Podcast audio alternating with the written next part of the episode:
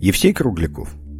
Великую Отечественную войну Евсей Зиновьевич встретил в должности военного комиссара Тульского артучилища, а в октябре 41-го принимает участие в одном из самых ожесточенных по накалу сражений начального до периода войны – обороне Тулы в районе Мценска, города Мценска. В 1944 году на Первом Прибалтийском фронте он командовал полком в составе 6-й гвардейской и 4-й ударной армии.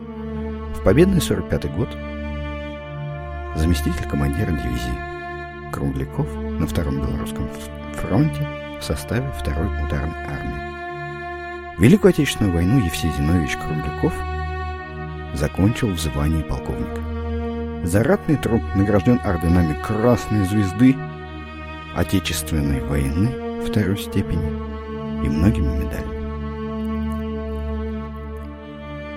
Его письмо с фронта от 24.07.1944 года.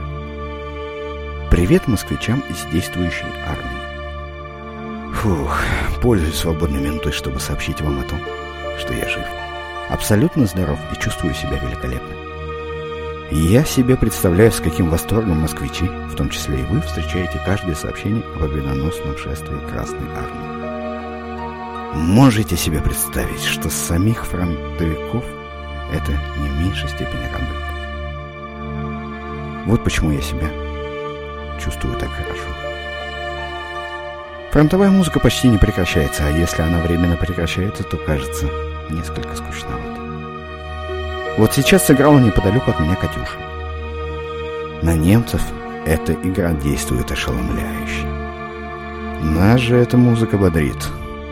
Добровольно немца ни одного захваченного клочка не возвращают. Все приходится брать с боем. Они огрызаются огнем, но нам он не страшен. Мы его заглушаем и идем вперед. Целую, Евсей.